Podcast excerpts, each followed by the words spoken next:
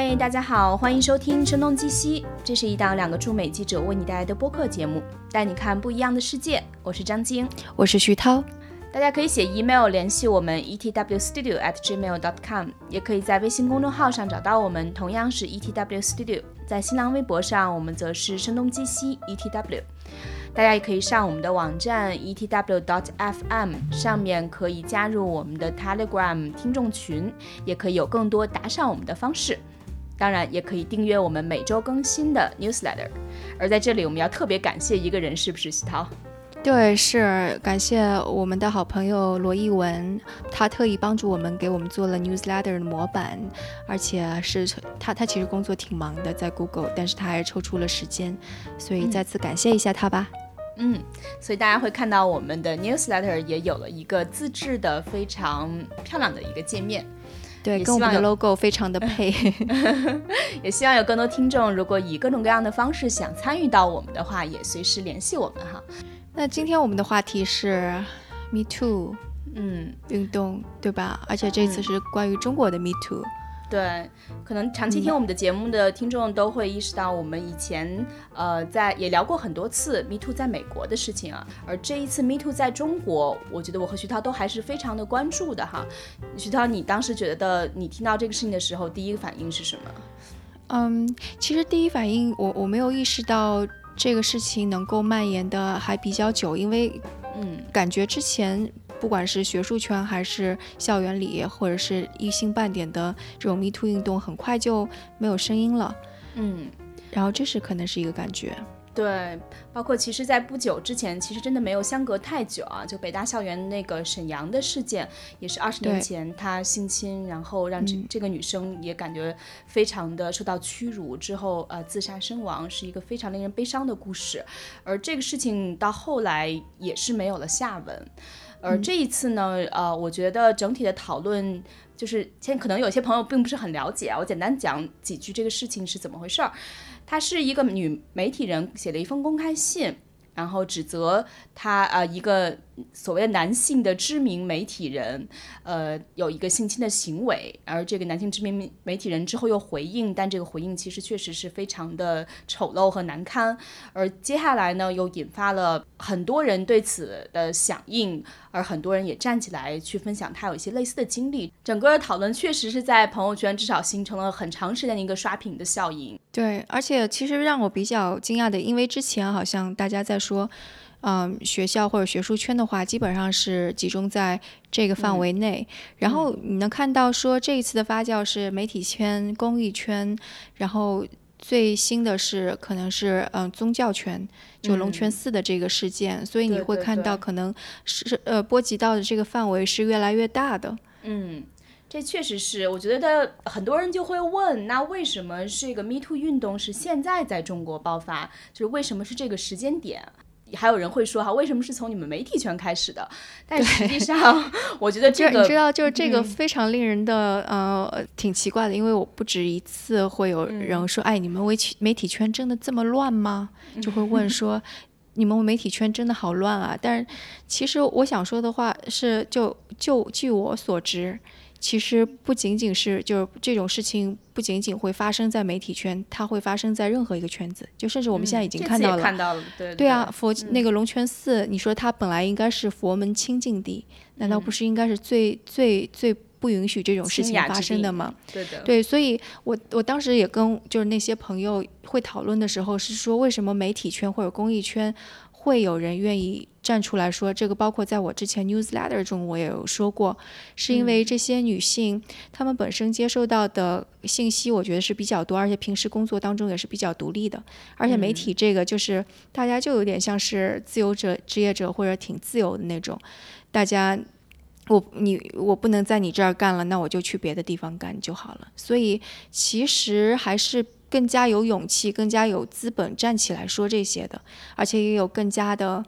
可可能不是特别会对自己有这种呃污名化的这种感受吧。但是我我我无法想象说，就比方说你是在一个事业单位，在一个政府机关里边，你的小命就捏在那个一个上司手里边，你是不是还有这种胆量说出来？所以我觉得这可能也是公益圈跟媒体圈最先爆出来的。然后佛教圈，我真的觉得可能是因为他们有着强大的信仰，就觉得这是不对的，我必须对我的信仰负责吧。我觉得也有这个在里面，你觉得呢？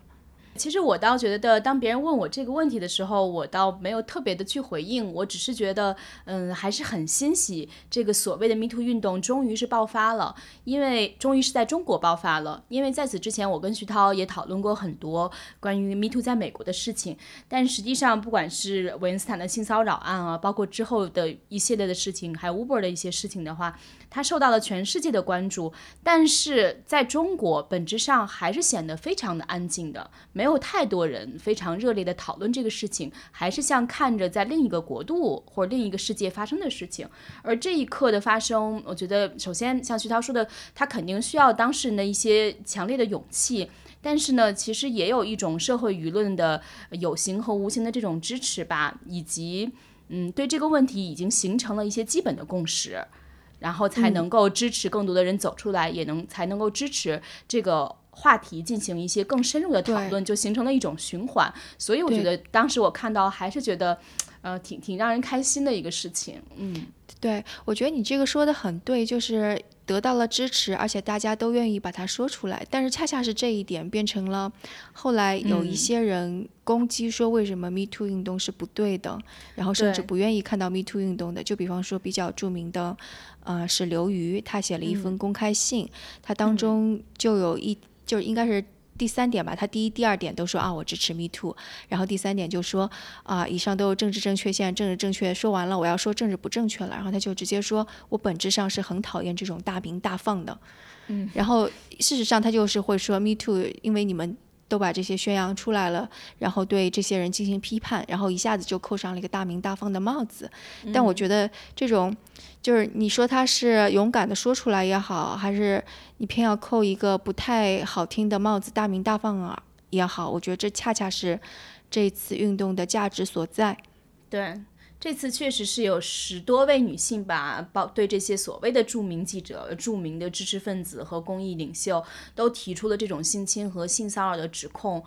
它变得开始像一场运动了。而就是因为他们站出来，才会让更多的人有机会了解和关注到这个事情。对，然后我觉得就是就是可能要解释一下，就是为什么。某些时候大鸣大放是不对的，为什么这个事情上我我却因为本质上我肯定也是不喜欢大鸣大放的人嘛。然后我就是我之前在 newsletter 里边也推荐过 Hidden Brain 的一期。Podcasts 那个叫做 Why Now，他也是分析说为什么美国这次 Me Too 运动先兴起了。他其实是追溯了大概半个世纪之前的一次性侵案，是是一个非常著名的那个关于一个非常著名的剧作家的。然后当时就是这个剧作家因为已经有了一些权利，所以他那个这个 Podcasts 当中讲的第一个故事就是讲有一个姑娘，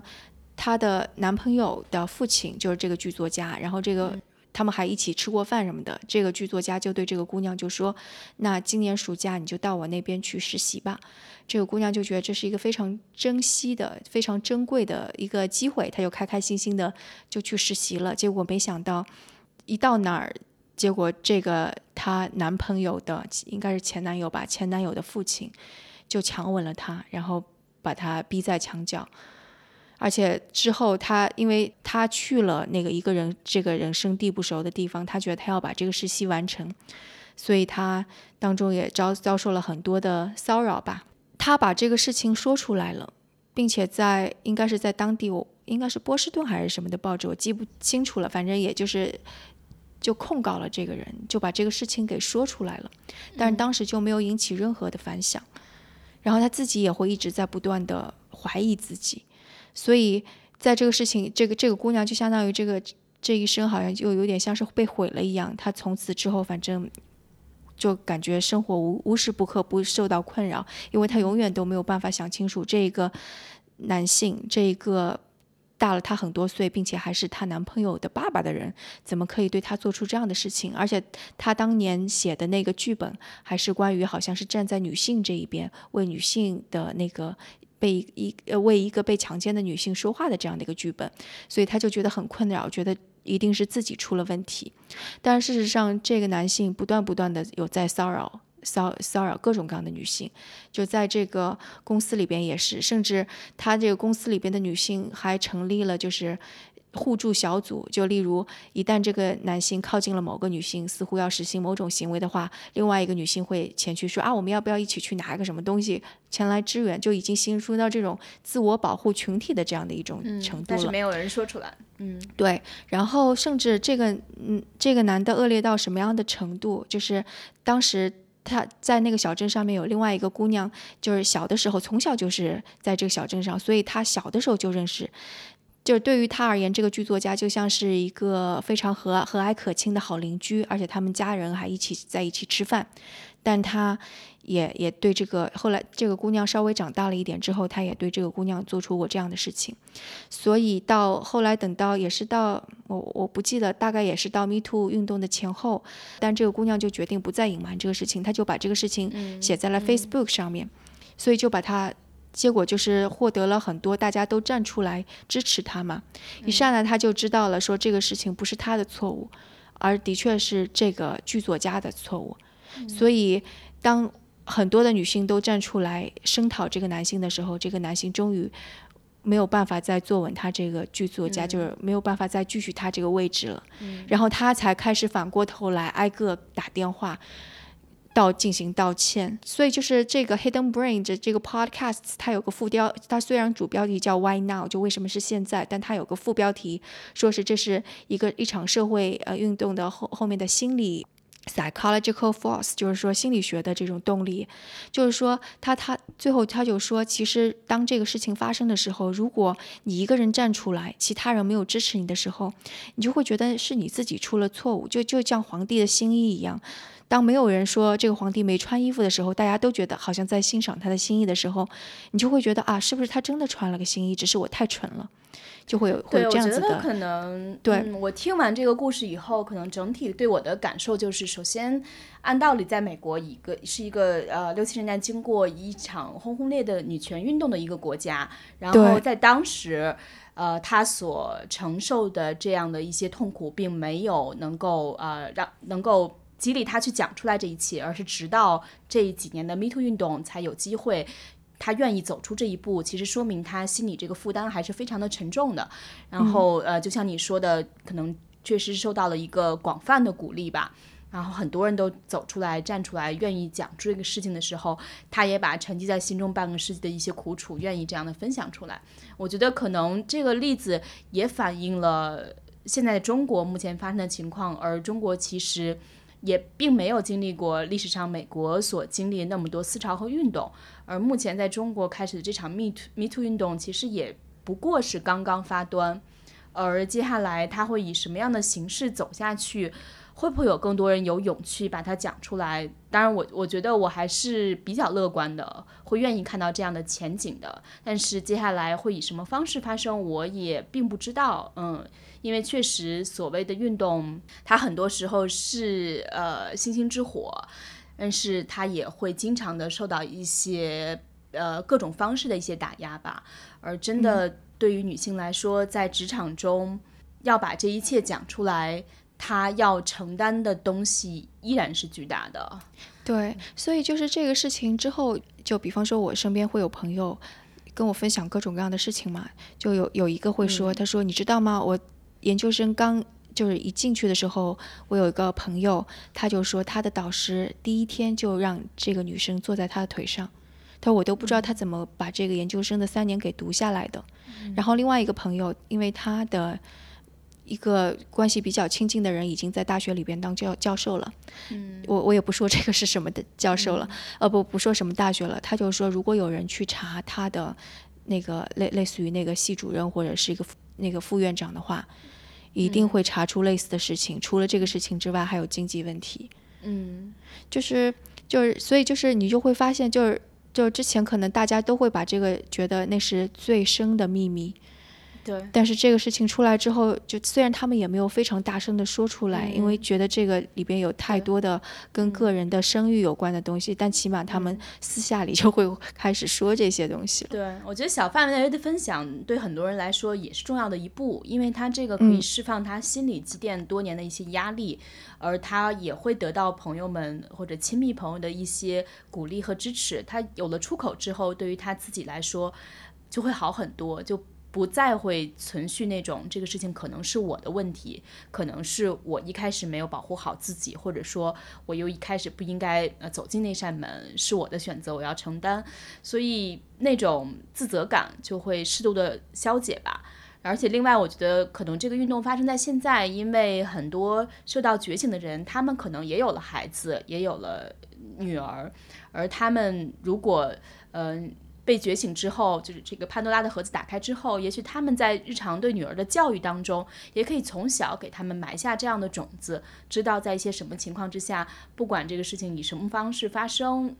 这个错误都不在于你。我觉得就这个错误不在于你这六个字，对我来讲，或者我我认为对这些以后的这种少年和成年女性来讲是是是非常的关键的，就是不管这个事情也这样子，在他遭遇了。不幸遭遇了巨大伤害的时候，他还是能够有恢复的会可能性。如果他认为这个错在自己的话，其实就是会受到长及一生的心理挫伤。嗯，对，我觉得那个是真的是挺挺让人觉得恐怖的。包括这一次事情，我觉得大家是把很多的事情写的。非常的详尽的很多的细节的还原，因为是为了增强在公开信中表达这个事件的真实性。包括在央视朱军那个实习生，他先是写了一封很长的公开信，去描述他当时呃自己遭遇的一些不幸，而且那封信是我目前看来我觉得写的最好的一封，因为他。我我不想用一些形容词去形容它，就是给人的感觉是可信度非常之高，而且是嗯充满着一些自己时刻在思考这个问题，就是他把自己整个思考的过程也完整的展现出来了。而之后他的同时去实习的另一个人也写了一封信去回应，你就可以看到，虽然可能很多人会说文字带有欺骗性，但情感和法律这个事情也有很很强的距离感，但是。你如果把这两封信完完整整看完之后，你对整个事件，我我觉得对我来说啊，会很知道我应该去相信谁，我会知道这个事情基本的样子是什么样的。所以我觉得，就是看到这些如此细节化的信件的时候，嗯，还是感到挺触目惊心的。就之前的那些，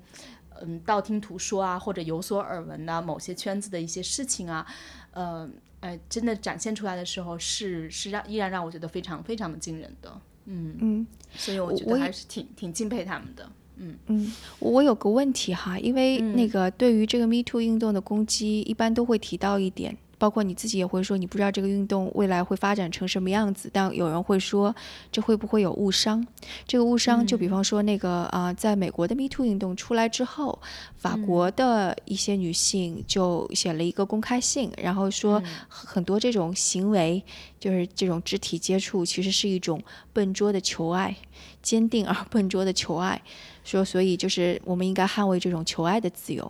然后另外一种就是像刘瑜说的，他说也许会有人滥用这种，然后比方说恶意陷害也好，然后就会让某些男人身败名裂。你你你会担心这种误伤吗？其实我觉得，呃，可能那是有一百多个女性的联名上书吧，在法国的一份大报就《世界报》上写的这封信，就简单翻译出来，他们就认为这个事情是有一点矫枉过正。而刘瑜所担心的，就虽然两个人的两两派的视角不太一样，但是他其实也是有一点点担心，不能叫担心吧，他就已经判断了这个事情会认为他是矫枉过正的，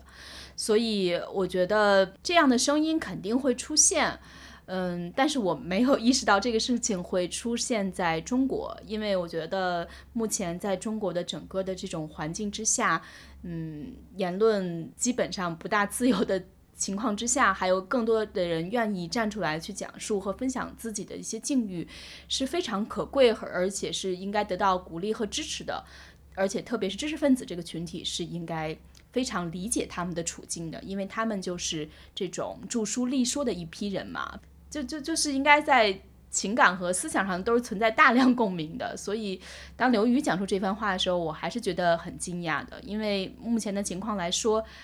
大鸣大放是就像我们刚刚讲到的，它是一种正向的激励机制。而只有更多的人讲出来，形成这种大鸣大放的背景之下，我觉得才会让更多的人意识到这个事情的价值和重要性。而整个中国的对这个问题的讨论，相比欧美来说，还处于。一个非常早期的阶段，我觉得应该是对它是一种呃支持和保护的状态。而而在美国和欧洲，我觉得有另一派的声音，嗯，也不是很奇怪。但是它会形成一些讨论，但是它不会让主流的这个 Me Too 的声音就因此降低或消解。他们是这个言论的空间还是能够包容的。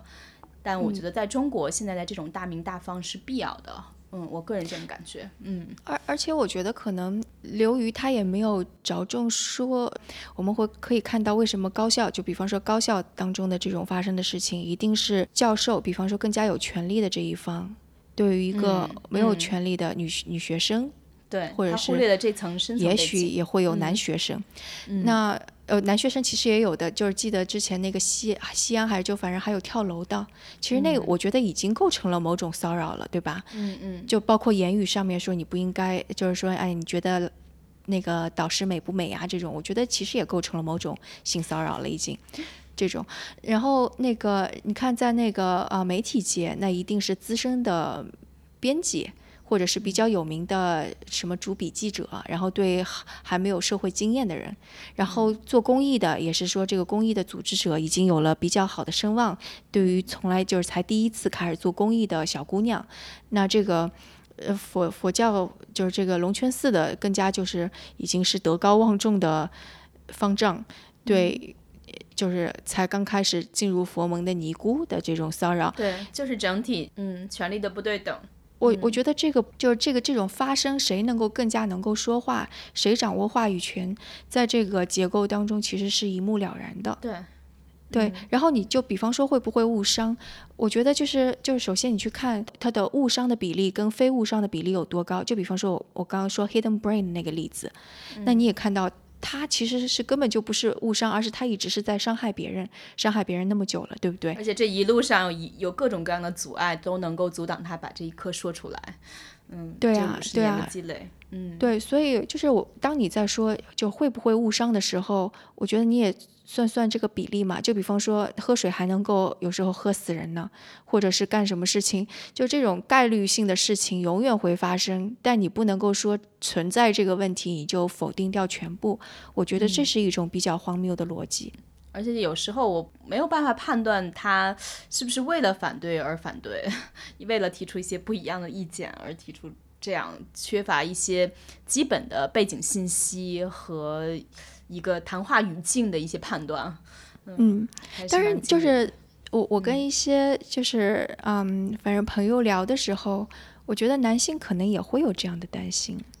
因为嗯，就当时有跟一个呃男编辑有在聊天，然后他就会突然说，他说。哎呀，他说，我记得我就是前段时间有骂哭过我手下的记者。他说当时是在那个呃关着办公室门，然后他就哭着跑出去了。他说他就他说下下次我就就不能够发生这样的事情。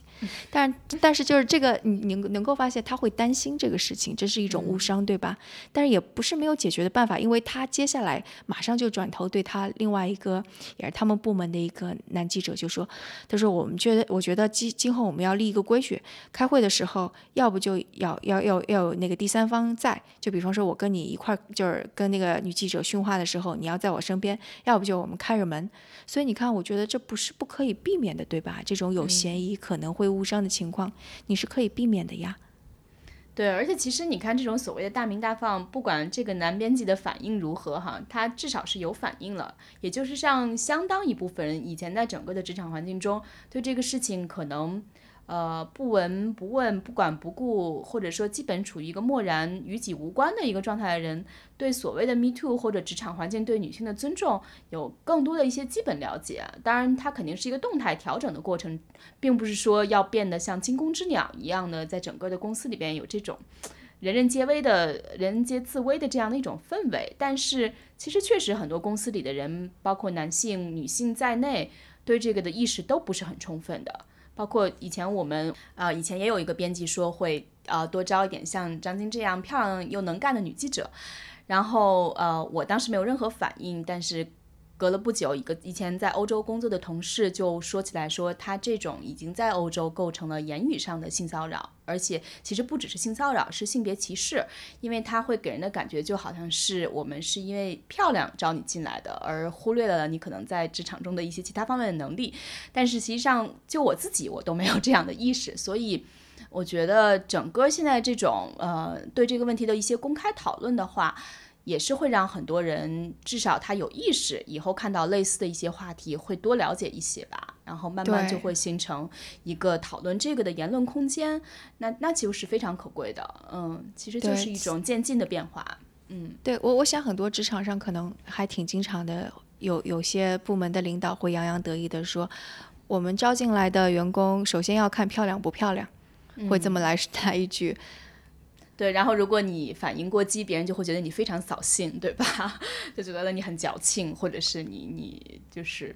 对不好相处。总之，实际上各种各样的潜在的判断都会存在的。嗯，但是如果或者就是还有跟那个就是大家在一块儿有女性的场合，依然在大说黄段子。嗯，我觉得这也是特别令人恶心的一件事儿。对，但确实现在比以前好很多了。我相信这一次之后，可能这种情况几乎是呃，应该比较少见吧。当然也存在可能什么类型的公司吧，但从整体上肯定是趋于一个好的状态吧。嗯，你会担心，就因为当时在呃硅谷的这个 Me Too 运动比较轰轰烈烈了之后，其实硅谷也也会有另外一种声音，说这反而会让女性在。比方说职场，就比方说是那个女性，因为当时是爆出来很多男性的投资人对女女的创业创业者会有一些性骚扰或者什么的，然后他就说这会让女性的创业者减少了跟男性投资人互动的机会。就本来他说他说本在硅谷本来就是这样，因为男性他有一个圈子，所以男性投资男性创业者跟男性投资人可能。下班之后去喝一杯啊，什么更加容易拉近关系，就更加容易拿到投资。但是为了避嫌的话，女性本来为数不多的这些机会就没有了。所以你会你会怎么觉得？我觉得在硅谷这这样的事情发生应该是有可能的，因为其实大家会相对而言，至少在当下的情境之下，比较机械的的去处理这个问题吧。包括我印象中也有一个朋友讲起来，他是在 Google 工作嘛，就是他们部门呃就是一直空缺一个岗位，但是那个是之前是说。嗯，也是 Me Too 运动刚刚开始之前，呃，刚刚开始的时候就说，呃，他他就会说啊，如果这个岗位要招男性，早就招到了，现在就是因为这个 Me Too 要平衡性别比例，部门一定要招一个女性，所以迟迟没招到。其实，反正他说那番话也让我觉得很不舒服啊。但是也可以看出来，像 Google 啊，他们这些内部的部门，至少他们是比较机械的在处理这个问题的，就这个空缺的岗位一定要是女性。嗯，所以你刚刚讲到的那一番，我我觉得也许在一段时间之内，嗯，这些投资人是会有点避之不及吧，因为确实，至少在硅谷当时发生的情况，硅谷或者整个湾区吧，包括你像洛杉矶更多嘛，那种人人自危吧，我我感受是这样。当然你在那边你会感触的更明显，我是觉得好像那个是出现的丑闻是非常密集的。我会觉得，就是其实 Me Too 运动，就比方说把它说出来是第一步，然后之后还有很多步。就比方说，我们会去反思，说为什么女性，就是你会从就是这就很多的 Me Too 运动当中看到女性在描述的时候，她们在面对这种是完全是懵了的，或者很顺从的，或者不知道应该怎么去反抗的一种状态。我觉得这其实是跟女性从小到大的教育有关系的。你会看到女性从小到大。给的一种教育就是要乖，要顺从，要听话，而且就是要就相当于是，比方说服从爸爸呀，或者是怎么样的。对，我觉得其实这种的，还有就是比方说小的时候说啊，就是你你是女孩，不要去冒险啊，不要去爬树啊。嗯，其实整个教育的一些影响，潜在的影响。嗯，对，而且就是比方说，嗯。在就是另外另外我忘记是哪一个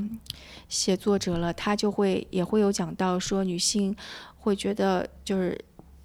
就是觉得就如果受到这样，她就是变成脏的了。嗯，就这种这种事情，我觉得这种观念是根深蒂固的吧。嗯，在在其实国外也会这样子吧。就可能在美国或者是欧洲这种经历性解放的可能好一些，但是很多传统的国家，包括嗯，可能就比方说印度，那肯定是更加严重的一个地方。嗯嗯。所以我觉得，就就比方说，就是怎么对待女性，女性的教育，就从小的教育，我觉得是接下来可能更加重要的一步。你平时怎么跟女孩子说话？就比方说。很经常会说，你一个女孩子如果数学学不好，你就会说啊，女孩子就这个我们之前讨论过，说天生就学不好理工科嘛。那这种话是不是应该说？嗯，或者女司机，啊，就女司机就是开不好车嘛，或者就就这种的说法。嗯，或者在一种对抗性的运动当中，就会说，哎呀，就是人家女生嘛，本来就是不擅长这个。你这么说，因为我我自己当了妈妈之后，我会发现很多语境下。嗯，不是恶意的，但是无意当中就会去说，哎呀，就是好像女女性不如男性那种，就甚至是我身边比较亲密的人，可能在说的时候也会流露出这种。对，我觉得这就是一种传统的观念吧。然后这个时候我通常就会说啊，女生很多，比方说我会说啊，很多女生也很擅长物理啊，就很多女生做体育也很厉害呀。就我会下意识的去跟我儿子说。因为我觉得，就是比方说，就是如果你一直在在对男性也在灌输说女性是弱者的时候，嗯。就你说男性会怎么去看待女性弱者的这个身份呢？这个教育其实最终本质上不仅仅是啊针对女孩子们，告诉他们，呃，就从小会告诉他们 “me too” 这个背后的一些东西，更多其实是同时对男性群体或者男孩子们，他们其实也有意识，因为他们是整个构成了一个社会结构，一个持续不断的互动过程，嗯。然后双方都有意识的话，就会更健康一些。对，我觉得这种那个 stereotype 其其实已经是根深蒂固，就是在我们的每一个观念当中。就再举一个例子，我跟一个朋友聊天，就是他也是做嗯新闻报道这个行业的，他是一个非常好的人，就是就我能够保证他无论是人品各方面都非常好。但是我们有一次在聊到 Kara Kara Swisher，可能。读英文科技媒体的人会知道，Kara Swisher 原来是《华尔街日报》的一个女记者，然后她后后来建立了那个啊 Recode，现在是 Recode Decode Podcast 的主持人，她的风格就是属于很犀利的那种。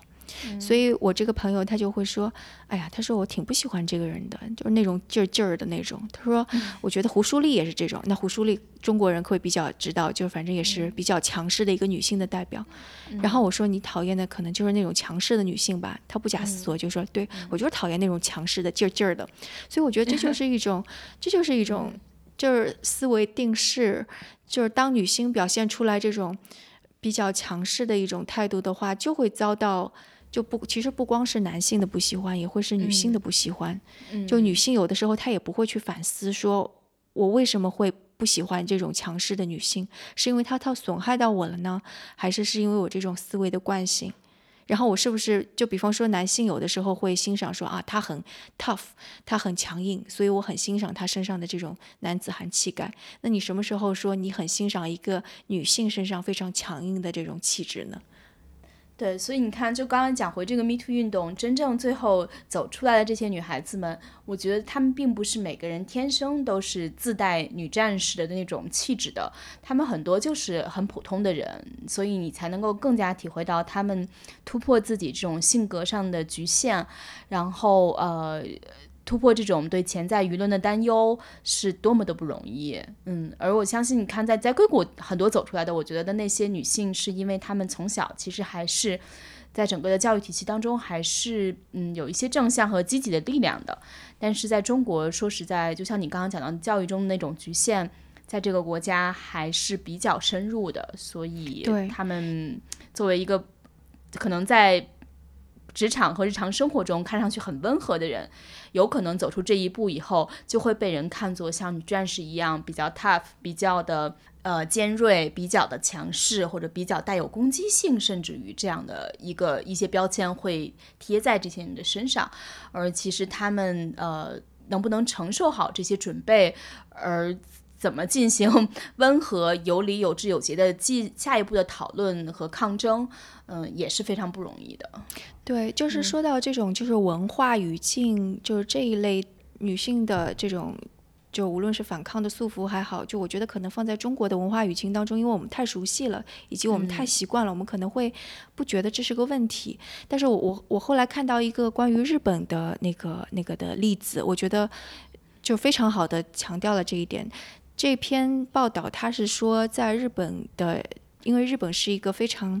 嗯，喜欢用敬语啊或者什么的，不不不善于强烈表达情感的这样的一个语言，但我不懂日语，所以我也不知道。他说就表示不的时候，他们通常不会非常强烈的说不，不要这样子，他不会这么说，他可能会说啊啊这样做不好吧，请你不要这样，可不可以？就一定会加上一个非常委婉语，商榷的这些。对，他说他说这就导致了女性。就是我们会知道日本的一个文化，就是那种呃电车痴汉、咸猪手这种。他说，当女性遭遇这些的时候，可能更加没有办法大声的叫出来、喊出来，他们只会很委婉人说，请不要做这样。然后，反正这篇文章是这么说的，当然我也不太知道。就是如果有在日本的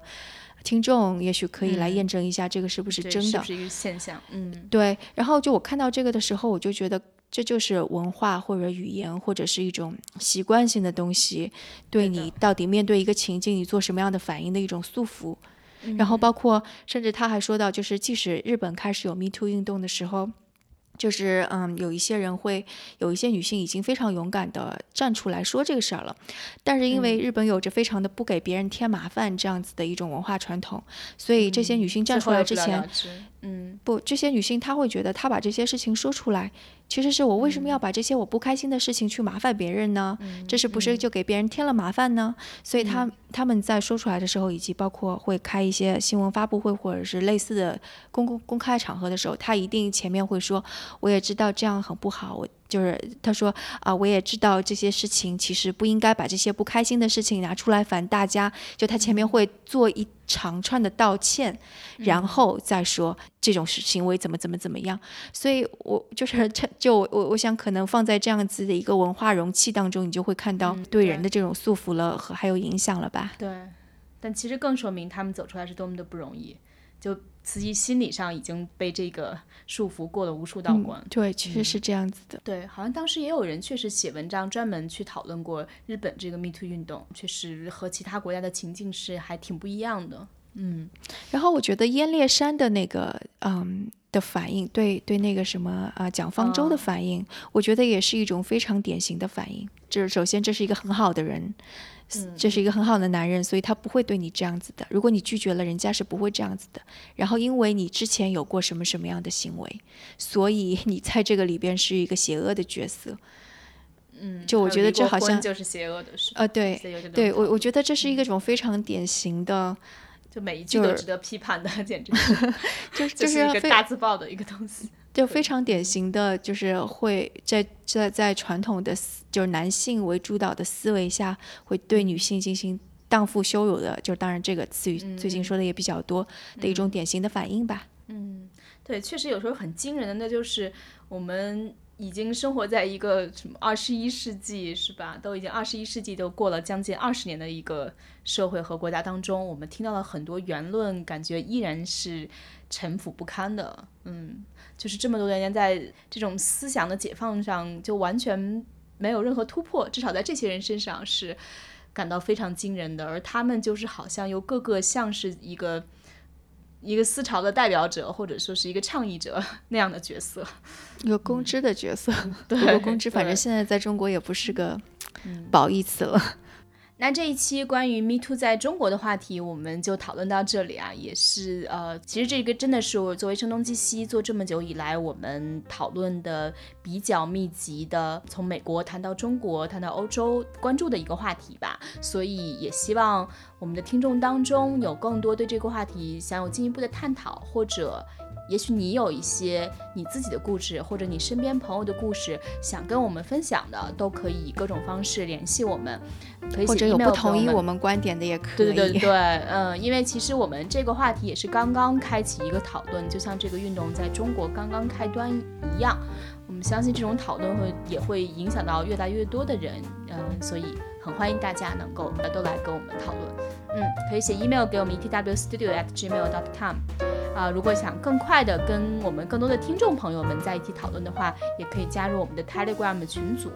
嗯，可以在 etw.fm 上找到加入这个呃听众群的方式。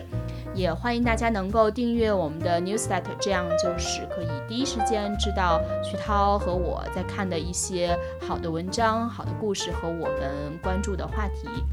大家如果在等《声东击西》等得太着急的时候，也可以去听我另外一档节目《硅谷早知道》。最近一期节目，我是专访了李志飞，然后听了一下很完整的他的创业故故事，看看李志飞他从创业初一直到现在，总是跟大家伙在一起。他的创业公司是出门问问，主要是嗯语音上的人工智能吧。如果对科技很感兴趣的朋友，关心人工智能的前景和发展。嗯，想听更多创业故事故事的朋友们，也欢迎去听《硅谷早知道》。嗯嗯，